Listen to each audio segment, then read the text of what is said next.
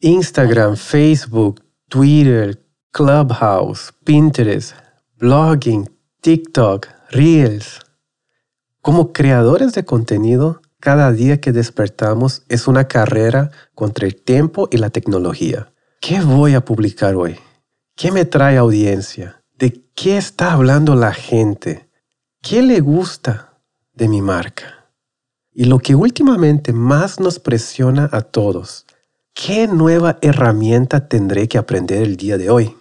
Ser fotógrafo o videógrafo de bodas en el año 2021 ya no solo significa registrar las memorias de las personas a través de nuestras cámaras, sino que ahora más que nunca significa ser creadores de contenido, estar a la par de las nuevas tecnologías, ser fotógrafo, editor, diseñador, social media manager, relacionista público, copywriter. Al final del día nos preguntamos, ¿hasta qué punto dejamos de trabajar en nuestro craft y pasamos a trabajar en su promoción. Nos corresponde la responsabilidad de crear nuestra audiencia. Nuestro trabajo no debería ser suficiente. Es el año 2021 en que nuestro trabajo va aún más rápido de lo que imaginamos. Y es el momento de aclarar la duda. ¿Para quién creamos? Mi nombre es Tai, este es el podcast de Be Here Project y hoy estaremos hablando sobre un tema como fotógrafos es cada vez más importante para nosotros, la creación de contenido, su relación con nuestro trabajo y la delgada línea entre el arte y el consumo de la audiencia. Chicos, bienvenidos al cuarto episodio de podcast de Be Here Project, el negocio de la creatividad. Les recuerdo para mantenerse actualizados con nuevos episodios se suscriban a este podcast en su plataforma favorita, sea Spotify, Apple Podcasts, Google Podcasts o la que prefieran. Y para más contenido sobre el negocio de la creatividad, pueden seguir nuestra cuenta en Instagram que es arroba BeHereProject. Esta comunidad sigue creciendo y junto conectaremos los puntos que faltan para tener negocios exitosos haciendo lo que más nos apasiona. Oriana, bienvenida. Muchísimas gracias otra vez de acompañarme en las noches no tan cálidas en Monterrey. ¿Cómo estás, Oriana? Muy bien, Tai. ¿Cómo estás tú? ¿Cómo va todo? Andas congelando ahí. Un poco, sí. Pero no vamos a hablar de eso en este episodio. Vamos a hablar de temas apremiantes para nosotros como fotógrafos de bodas. Perfecto. Hoy estamos aquí listos para discutir, aprender, levantar nuevas preguntas. Debatir entre tú y yo, a veces también es necesario. Vamos a debatir, vamos a hacer un argumento aquí. Oriana, una pregunta, ¿cuál fue tu primera red social que usaste en tu vida? ¿Recuerdas? Wow, en mi vida. Probablemente, hablando de red social, probablemente MySpace pudo haber sido. MySpace creo que fue la primera red social que conocí porque luego vino Facebook, luego vino Twitter y antes eran foros o era yo usaba mucho Messenger pero no era una red social entonces creo que MySpace sí fue como la primera en la que sentí como esta necesidad apremiante de compartir mi vida con las personas ¿y tú? Había uno antes que se llama Fotolog. También lo usé. Bastante. Usé Fotolog bastante. Es una, es una parte muy importante de mi adolescencia. yo, no, yo no recuerdo tanto, pero me da una impresión así de que era casi como Tumblr, ¿no? Sí, no, no tanto. Realmente Fotolog era más como... Ay, que esto suena demasiado cliché, pero era un blog de fotos, o sea, eh, en Fotolog podía subir una foto al día, me acuerdo. Ah, sí, cierto, una foto al día, sí, cierto. Sí, una foto al día y escribir un texto de cierto, eh, cierto límite de caracteres y la gente comentaba esa foto. Es como, digamos, ahorita subir a MySpace una foto, perdón, a MySpace no, subir a Facebook una foto y que la gente te comente, era lo mismo, pero eso era todo lo que tenías en Fotolog, era literalmente todo. Y la gente llegaba a pagar por Fotolog. Podía ser Gold. Sí, había premium, sí, recuerdo.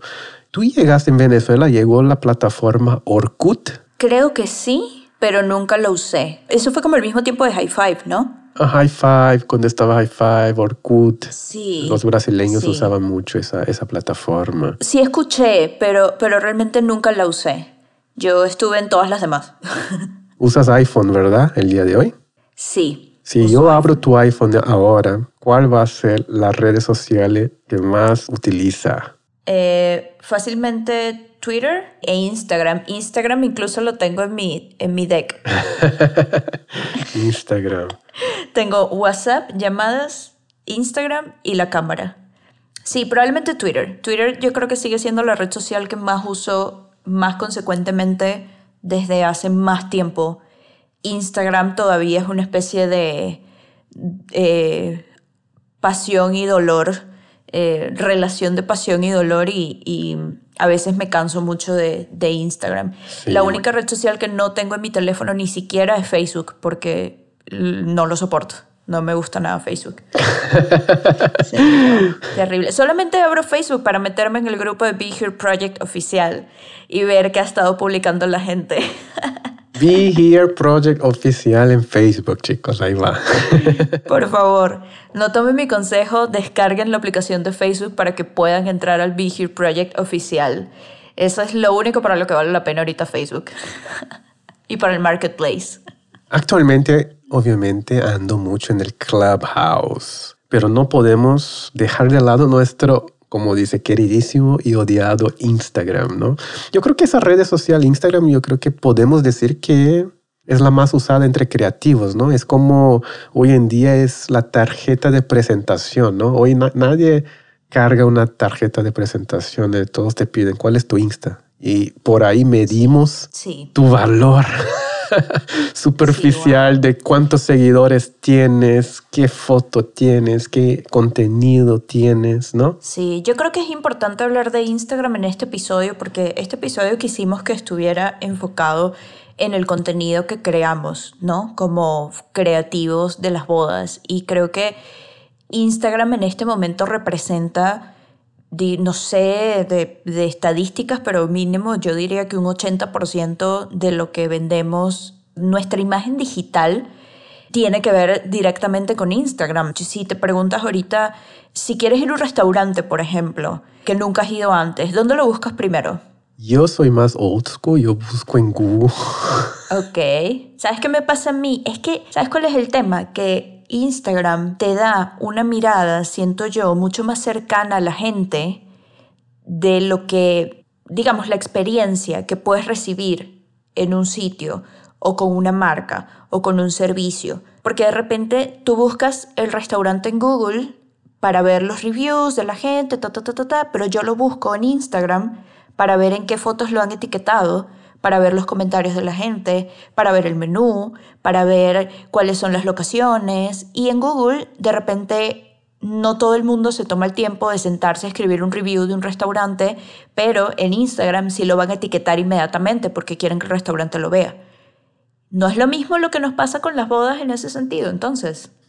Tal vez, tal vez cuando veas las, parejas vean tu Instagram definitivamente, yo creo que hay mercado para todo. Por eso yo creo que cada Instagram es un, como un mini universo tuyo, ¿no? Algunos quieren mostrar esa extravaganza de que yo hago esas bodas luxury, ¿no? Quieres lujo, quieres una cierta estética. Algunos quieren, por ejemplo, ciertas parejas son un poco más visualmente estéticos, entonces busca esa composición y la consistencia de colores, paleta de colores que es agradable para sus ojos. Eh, algunos buscan emociones, fotos divertidas, fotos más serias, oscuras, sí, definitivamente es un reflejo de tu personalidad. Y ahora con los stories, que hace poco empezó, no, no hace poco, pero algunos años ahí, recientemente después del Snapchat, cambió totalmente la dinámica del Instagram porque ahora están conociendo los creativos por detrás, Sí. tal cual como Sí. eres. Puede ser bueno, puede ser malo. ¿Tú crees que es mejor? Por ejemplo, ¿tú tuviste alguna cuenta de Instagram que tú seguías? No imaginabas la persona detrás y de repente la viste y oh, ok, no era lo que imaginaba. Sí me ha pasado, sobre todo con cuentas de, yo sigo muchas cuentas de comida, eh, digamos de chefs o de gente que hace styling de comida, me gusta mucho el tema. Y de repente cuando abrió Instagram, bueno, cuando yo me abrí un Instagram y empecé a usarlo, de repente estas eran cuentas que yo seguía como blogs antes y en Instagram se volvió como algo muchísimo más cercano, ¿no? Entonces cambió un poco la manera en que yo veía a las personas que estaban detrás de los blogs que yo llevaba siguiendo años. Pero creo que no necesariamente para mal, creo que en ese caso cambia para bien porque tienes una mirada un poco más cercana a la gente. Lo que nos lleva a lo siguiente, nuestras cuentas de Instagram terminan siendo un catálogo de nuestro trabajo o nosotros tenemos que mostrar quiénes somos y tenemos que vender nuestra imagen para poder vender nuestro producto? Eso es una de las preguntas que yo tenía para este episodio, porque sí me parece muy interesante de pensar en este momento nosotros como creativos para quién estamos creando.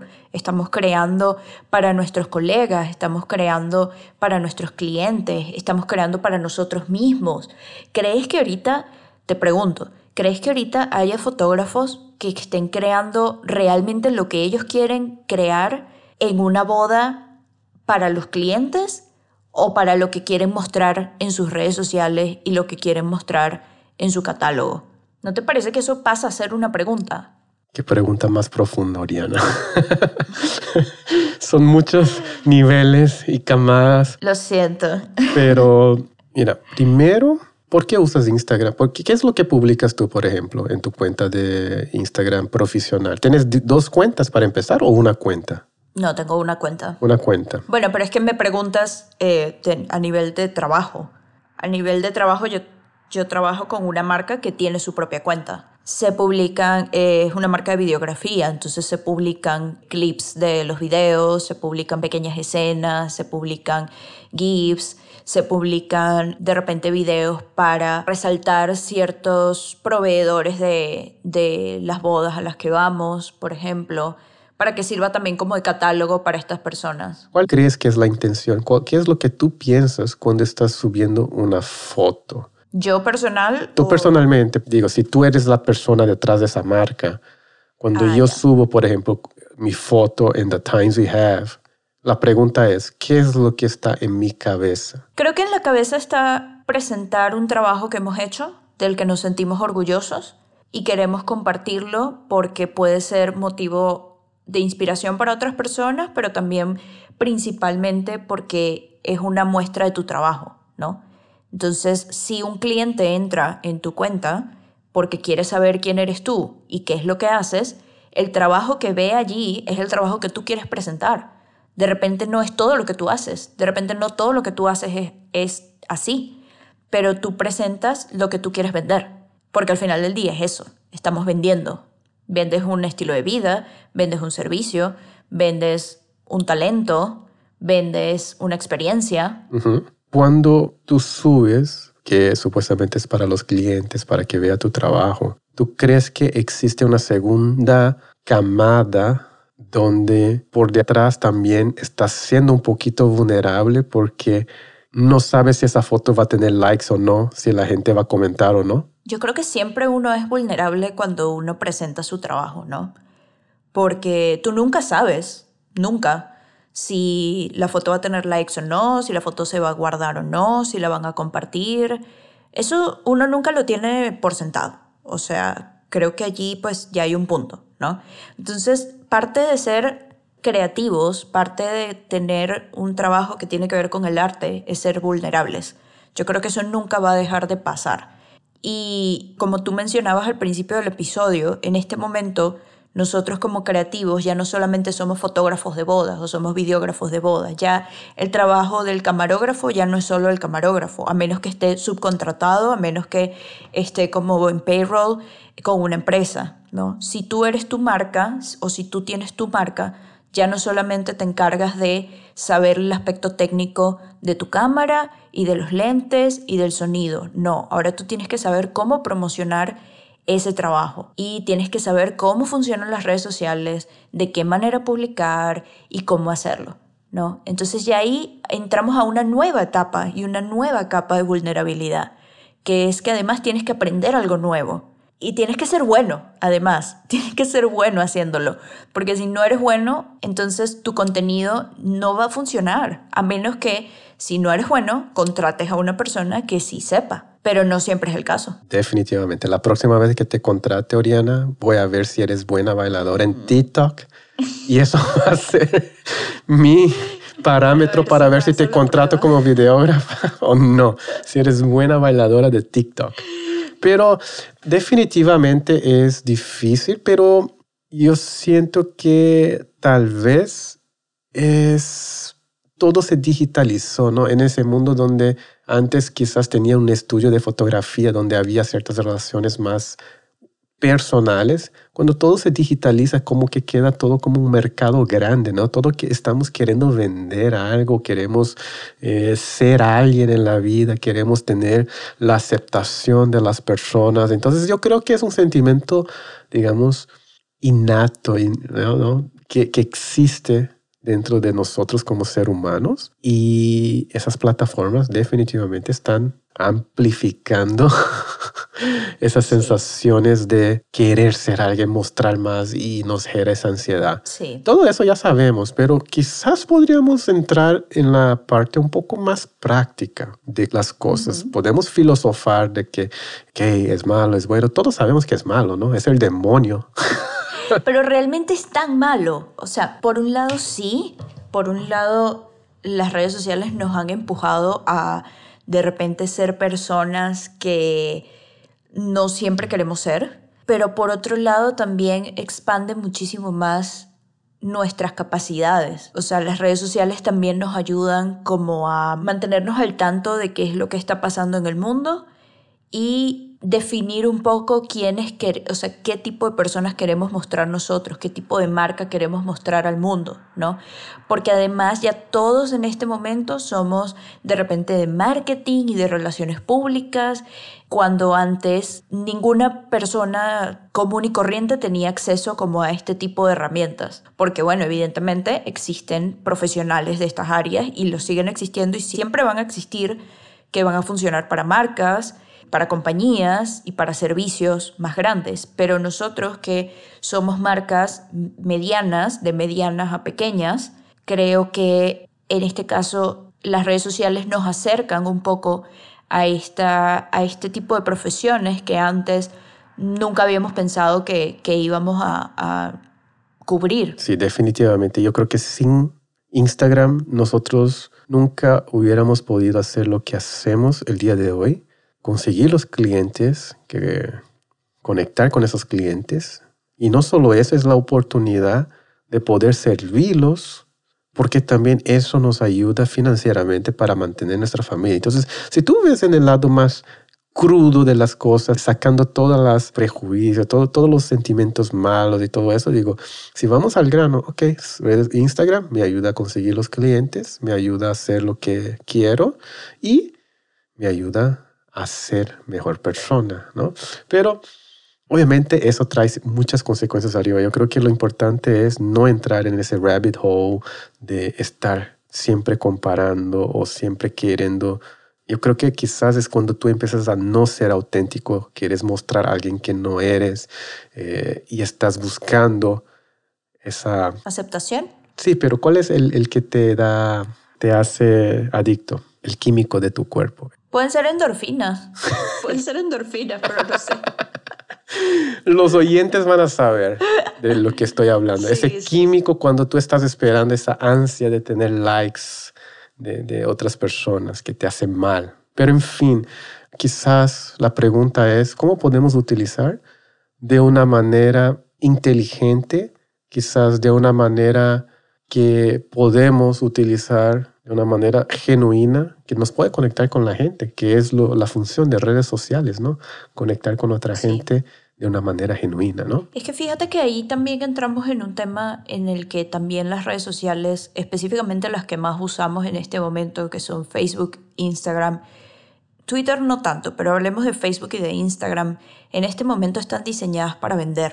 O sea, desde hace mucho tiempo Facebook ya había empezado con eso y ahora Instagram también. Incluso ahorita Instagram tiene en su barra principal, tiene el icono de compra, ¿no? De, como un marketplace, pero de Instagram. Entonces, también ahí la pregunta es a qué nos empujan estas redes sociales, hacia dónde nos llevan, qué es lo que quieren de nosotros, que esto lo hablábamos en algún momento sobre Clubhouse que Clubhouse en este momento es muy libre y está muy cool porque es una conversación abierta entre muchas personas y de repente ya llegó Mark Zuckerberg y ya la quiere comprar. Y eso a mí me dice que entonces ahora Clubhouse va a ser algo más pago porque no creo que dejen como dejen ir eso, ¿no? O sea, tiene mucho potencial. Entonces, me parece que es una constante batalla que tenemos que tener los creativos Deja tú las personas, o sea, nosotros en nuestra vida personal, no. Yo hablo de los creativos, los que tenemos marcas, los que tenemos negocios, los que, los que vendemos a través de Instagram o a través de Facebook. Es una batalla constante que tenemos con el tiempo y con, la, con lo nuevo que estas redes sociales nos dictan hacer. Entonces, allí ya llega la pregunta de, bueno, entonces yo voy a seguir creando para este tipo de redes sociales o entonces me voy a volver a enfocar en crear lo que quiero crear a partir de los clientes que tenga, de los proyectos que tenga, porque eso es al final del día lo que te va a hacer, lo que va a hacer genuino tu trabajo, ¿no? Ya no es simplemente, bueno, voy a ver qué es lo nuevo que tiene eh, Instagram para entonces crear para eso. Ok, puedes crear para eso, pero si tú eres fotógrafo de bodas y estás pensando en el reel que vas a hacer y estás pensando en el carrusel que vas a hacer y en cuántos likes vas a tener por foto, eso no te va a resolver nada en el momento en que tú tengas que resolver en la boda una situación que se te va a presentar de la nada, ¿no? Entonces, no te va a resolver tú sacar la buena foto a la salida de la ceremonia o la foto de cuando el novio levanta a la novia en el vals. Eso no te lo va a resolver. Y ese es el contenido que al final del día nosotros estamos creando, contenido documental además. Entonces, como tú previenes en tu contenido documental, luego el contenido que va a generar tus likes y tus share y tus saves, tanto en Instagram como en Facebook. Definitivamente. Es un jueguito, parece. Sí, wow. Es como un juego del gato y el ratón. Imagínate este mundo sin Instagram, sin Facebook, sin Twitter, sin Clubhouse Imagínate ese mundo si no tuviéramos esas redes sociales. Pues por un lado habría, habría cosas buenas, no sé, pensemos en los años 90, ¿no? Que la tecnología ya estaba avanzada, pero no estaba avanzada las redes sociales, no habían iniciado las redes sociales. Y aún así, la gente creaba negocios y la gente vendía, pero la industria se iba mucho más a la clase obrera o a los negocios de la clase media, de la clase media o obrera o si no, de ahí para lo más arriba que se pudiera, ¿no? En cambio ahorita tenemos una nueva clase media, tenemos una clase media que además vive digitalmente y que crea negocios digitales y tenemos a niños de 13 años que tienen contratos millonarios en TikTok y youtubers y gamers y ta ta ta ta ta ta, ta ¿no? Entonces, pudiéramos seguir existiendo obviamente, pero nuestro contenido sería muy diferente. Sé porque ya no tendríamos que esperar una publicación en una revista para saber qué es lo que se está haciendo ahorita, o no tendríamos que esperar al álbum de nuestra boda para saber cómo quedaron las fotos. Sería diferente, habría que esperar más, sería más lento el proceso. El tema es que ahorita va demasiado rápido y ese, ese es como el tema. El problema no es la tecnología, es la rapidez de, de del cambio. Sí. Definitivamente estoy sintiendo esos días. Estoy quedando detrás con mis... Ahora, yo te pregunto, Tae, ¿tú crees que tenemos que estar creando todo el tiempo? Yo creo que no es que tenemos que estar creando todo el tiempo, pero lo que podemos hacer es compartir genuinamente lo que somos o quizás lo que estamos haciendo. Yo creo que si tú vas regreso al Instagram original Imagínate el Instagram original como era Clubhouse, como es Clubhouse el día de hoy. Es algo revolucionario porque ahora, no manches, ahora puedo ver qué es lo que mi amigo comió el día de hoy. Algo, es algo interesante, es algo curioso. Mira, estoy aquí en un restaurante, mira, comí esa comida muy sabrosa. Tú no estabas preocupado con la composición, no estabas preocupado. De hecho, no había ese concepto de estética en la fotografía al principio de Instagram. Mismo siendo fotógrafo, lo que tú compartías eran las fotos malas, las fotos random, no sé, de algo que tuviste y te gustaba compartir así instantáneamente en ese momento. Pero obviamente entró la parte de la monetización y empezó esos creadores de contenido para que consumieran más, porque cuanto más tiempo en la app, más ¿no? se va a monetizar. Entonces, yo creo que la pregunta es, no es si tenemos que estar creando todo el tiempo, pero cómo podemos crear el contenido de una forma más inteligente. Y les voy a dejar aquí tres tips. El primer tip es, tienes que ser paciente. Eh, no es un juego de agarrar likes. Yo creo que está bien que no sientas bien enfrente de la cámara. Toma tu tiempo. Es un juego de paciencia. Yo creo que si tú creas un contenido pensando en una persona específica. Yo hice todo ese trabajo, todo ese contenido, quizás nomás quiero compartir algo que una persona va a entender y no necesariamente va a tener muchos likes, es válido, porque poco a poco vas a ir agarrando tu tribu, las personas que van a ir conectando con tu verdadero ser. Obviamente no quiere decir que vas a poner puras cosas random si tú eres un negocio, si tú tienes una marca, si tú quieres vender algo. Quizás sí, quizás no. ¿No? Pero siento que es un juego de paciencia y muchos yo creo que es eso. Queremos llegar al cliente muy rápido y olvidamos de que estamos más buscando nuestra ganancia que pensar en cómo podemos ayudar al cliente o cómo podemos servir al cliente. Yo creo que en el momento que tú cambias ese mindset, ese shift de qué es lo que puedo conseguir para mí, pero en vez de eso, ¿Qué es lo que puedo agregar al mundo cuando yo comparto eso? ¿De qué puede servir esa, esa publicación? ¿Puede inspirar? ¿Puede educar? ¿Puede eh, traer algún valor a la persona que está leyendo? Yo creo que si haces esa pregunta y compartes, ¿quién es una persona que no le gusta aprender algo nuevo, que no le gusta ser inspirado? ¿no? Número dos es compartir lo que te representa. Yo creo que cuando tú compartes una extensión de quién ya eres, te duele menos. Por ejemplo, si yo intento de hacer un TikTok o, hacer los reels de un baile, probablemente voy a pasar aquí cuatro horas intentando de hacer un reel.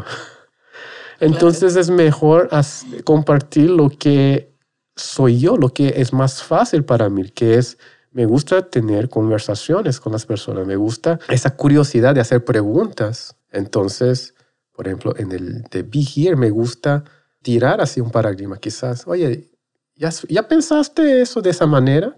Quizás te puedo ayudar, quizás no, pero ¿qué te parece si tenemos una conversación sobre eso? ¿No?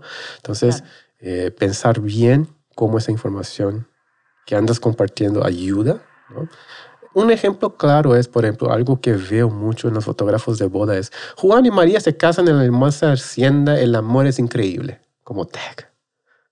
¿Y eso de qué me ayuda? Y digo, la foto ahí, ok, en una hacienda hermosa y, ponen unos captions así. Quizás si tú me dices, oye, una historia inspiradora, mira, ellos se conocieron así, una historia peculiar, o quizás datos sobre la hacienda, mira, esa hacienda fue construida y es, no sé, algo que me pueda ser de utilidad, quizás eh, serviría un poco más, pero si tú me dices, el amor es increíble. Contenido de valor, ¿no? Porque de repente para cualquiera puede escribir eso. O sea, cualquiera puede decir, ay, el amor es maravilloso, pero no cualquiera puede hablar de cuál es la historia de Juan y María específicamente, ¿no? Porque de repente Juan y María tienen una historia que no tienen otras parejas.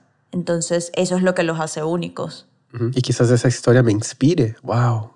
No había pensado en el amor de esa perspectiva, ¿no?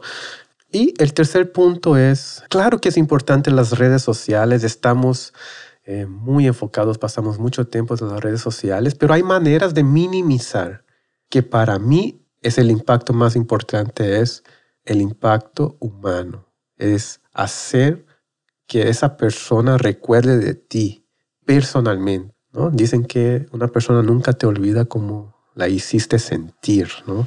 Puede ser que olvide de tu cara, te olvide, pero ah, esa sensación sí fue una sensación muy agradable, esa conversación, ¿no? Como que a veces tenemos, ¿no? Esos, esos no sé si tú tienes esos snippets de viajes ah, recuerdo que tuve una conversación muy padre con alguien en ese viaje, pero no recuerdo tan bien la, el tema ni, ni cómo se veía, pero recuerdo la sensación. Cuando estábamos viajando yo y Cari estuvimos en Myanmar, tuvimos, tomamos un café con una señora ya con edad, no hablaba inglés y, y estábamos nomás así como que mirando hacia el otro. No recuerdo muy bien la cara de esa señora, recuerdo que era en la ciudad, recuerdo un poquito el café, pero recuerdo mucho esa sensación. Claro. Entonces, eso yo creo que para mí es el más importante y es donde yo intento de enfocar lo que se llama marketing desde adentro. En vez de yo estar afuera diciendo, cómprame, cómprame, cómprame, cómprame aquí, yo intento que en el día de la boda eso sea mi mayor plataforma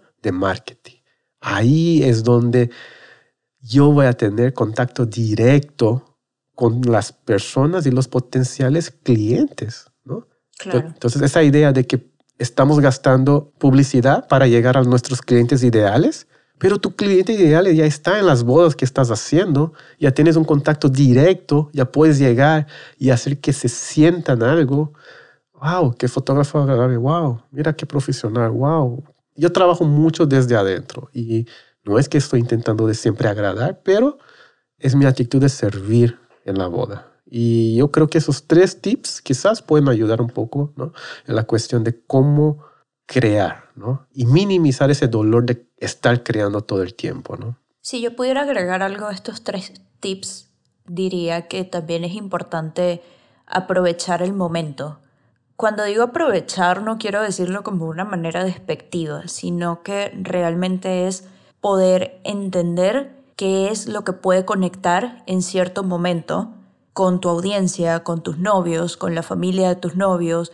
Como tú dices, cada vez que nosotros vamos a una boda tenemos muchos potenciales clientes en esa boda que nos están viendo, que ven nuestro trabajo, que de repente conectan con nosotros.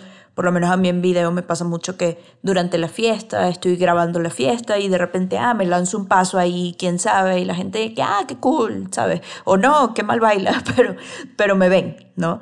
Entonces, ¿a dónde voy con esto? Voy a que cuando acaba de pasar una boda, digamos ese mismo fin de semana o la semana siguiente o algo así, tanto los novios como sus invitados como su familia están en el mindset de la boda y de lo bonito que lo pasaron, y de que quieren volver a vivirlo, y de que todo lo que tomaron y lo que comieron y lo que bailaron, etc. Si nosotros aprovechamos ese momento y tenemos contenido, por decirlo de alguna manera, que pueda salir cercano a la boda, en el que todavía tengamos fresco cómo fue la boda y qué podemos decir acerca de la boda, ese va a ser un contenido que se va a compartir sea como sea y le va a llegar a la gente porque acaba de pasar, porque está fresco, porque tiene como sangre por las venas, ¿sabes? Entonces es un contenido que va a llegar a la gente y creo que eso se trata de aprovechar el momento, aprovechar también si hay condiciones en el momento, si hay condiciones en el mundo que puedan funcionar ahorita para algo que tú quieras subir, ¿no? O sea, si por lo menos ahorita que aquí en Monterrey hubo una ola de frío y nevó y qué sé yo, de repente fotógrafos que han hecho bodas aquí en Monterrey en esas condiciones pueden conectar con su audiencia si publican algo al respecto, porque tienen ese contenido guardado. Entonces es aprovechar como al máximo las herramientas que tenemos con el contenido que tenemos. Perfecto, sí, de, totalmente de acuerdo. Oye, me diste una idea ahorita, una frase en la cabeza que me surgió mientras tú estabas hablando de ese tema, que es el contenido más importante que vas a crear es el contenido que vas a entregar a la novia y al novio, no el contenido que vas a subir al Instagram. Entonces, wow, sí tiene, tiene, tiene totalmente sentido esa cuestión de que el contenido que estamos haciendo es en el día de la boda, que es lo que vamos a entregar a la pareja, no el contenido que vamos a subir en Instagram. Quizás ahorita, tal vez conecto los puntos. Quizás por eso, si ustedes van a nuestro Instagram, yo definitivamente no voy a poder nunca dar una clase de Instagram, porque soy quizás la peor persona para postear. Entonces, si van a nuestro Instagram de Times, ya probablemente hay tres, cuatro, si mucho. Si hacemos cinco posts es porque realmente nos inspiró ese mes y nos cayó una luz divina y dijo, wow, Tai, tienes que postear en Instagram. Pero no posteamos mucho con frecuencia, como algunos dicen, eh, tienes que postear todos los días para que no se olviden y todo eso. Pero al mismo tiempo, digo, entra las cotizaciones de diferentes modos, ¿no? De recomendaciones o conexiones personales, lo que sea, pero sí mi mayor energía y tiempo va definitivamente para esas relaciones más personales. Pero claro que Instagram te puede ayudar, ¿no? ¿Crees que entonces a ti no te afecta el FOMO, el fear of missing out? Mira, yo creo que no sé si es, un, es una fase que pasa. Yo creo que después del segundo hijo ya ya, ya te vale, ya no te importa el mundo si, si alguien está ahí en Islandia creando ahí en la aurea borealis ahí una foto, si alguien está ahí en el medio del desierto con camellos. Yo creo que aprendes a... Ya el FOMO no es importante para ti, entonces. Claro que siento o sea, FOMO. Tú ves, por ejemplo, lo que suben otros fotógrafos, lo que suben otras marcas, que de repente puede ser incluso contenido parecido al tuyo, pueden ser fotos parecidas a las tuyas, novios parecidos a los tuyos, y ves que ellos lo suben y tú ves tu cuenta en la que publicas tres veces al mes, no te da fear of missing out, no te da como esa ansiedad de pensar, ¿por qué no estoy subiendo yo? Esto ya es algo que tú superaste, ¿o no? No superé, entonces lo que hago es, toda vez que tengo fear of missing out, lo que hago es, abro mi cuenta de banco y digo, Ok, está bien, está bien. Está bien. está bien, Entonces tú estás más conectado con lo que tú estás haciendo y para quién lo estás haciendo y cuáles son tus metas a largo plazo, no tanto tus metas ahorita en este preciso instante a corto plazo, porque siento que el FOMO responde mucho a eso, responde a que de repente no estamos enfocados en nuestras metas a largo plazo sino estamos enfocados en el ya, ¿no? En el ahora, en el si no lo subo yo, lo va a subir alguien más y entonces me siento mal porque yo pasé tanto tiempo pensando en esto y ya no lo subí y ta, ta, ta, ta, ta. Pero si tu cabeza está en tus metas a largo plazo y en qué hay más allá, entonces ya allí estás ganando, ¿no? Estás ganando terreno, estás ganando tiempo, estás ganándole a tu experiencia y no tanto a la ansiedad social de qué es lo que pueda estar haciendo el otro. Creo que eso es algo importante de, pensar, para quién estamos creando, por qué estamos creando y cómo estamos creando. Definitivamente hay que ahorrar esa energía tuya y ver... el dinero también. El dinero también y ver dónde vas a invertir bien eso, pero quizás en el próximos episodios hablamos un poco de esa jornada del cliente. Hace tres, cuatro años, Oriana, yo senté y planeé, yo dije, esas parejas van a ser mis semillas. no en el formato malo, porque yo eh, creé una, un mapa de la experiencia del cliente que dije, eso va a ser tan memorable, tan importante para ellos. Cada cliente va a tener una experiencia extraordinaria y voy a amplificar más cuando yo tenga la posibilidad de amplificar ciertas emociones durante el proceso y disminuir cuando hay un sentimiento de dolor, tal vez cuando pagan o lo que sea, ¿no? Claro. y eso es lo que me dio, digamos, el éxito en el negocio. Es claro que pensé en una estrategia de marketing, pero más que una estrategia de Facebook, una estrategia de Instagram. Yo enfoqué más en el cliente solo. Esa persona, ¿qué es lo que puedo hacer para yo servirlo mejor y para que esa persona tenga una experiencia memorable conmigo?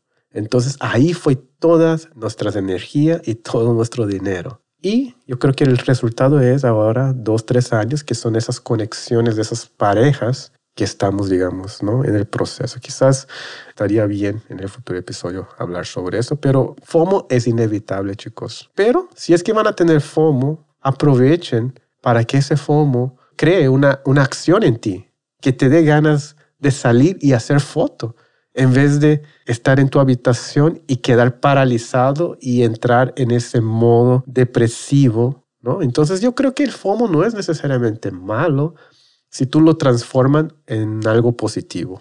Exactamente. Y yo creo que eso nos lleva a la última pregunta de este episodio. ¿Tú crees que siempre estamos en una competencia entre nosotros mismos, entre colegas? Estamos en una competencia con como hablamos antes con la tecnología, con las nuevas tendencias, incluso con el craft, ¿no? Con el tipo de arte que estamos haciendo. Yo no veo tanto como así competencia como algo negativo.